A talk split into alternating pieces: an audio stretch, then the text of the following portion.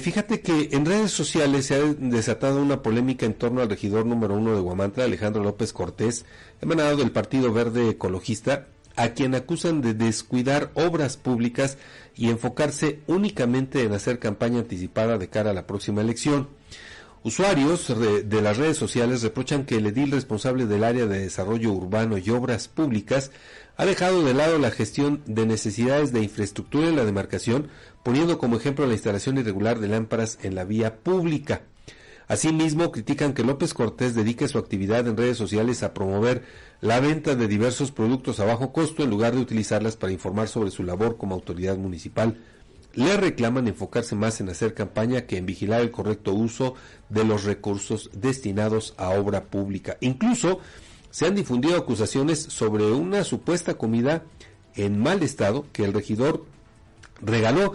Ante los señalamientos, la respuesta de la autoridad eh, se ha limitado a eliminar comentarios negativos de sus publicaciones y a seguir promocionando sus ofertas comerciales.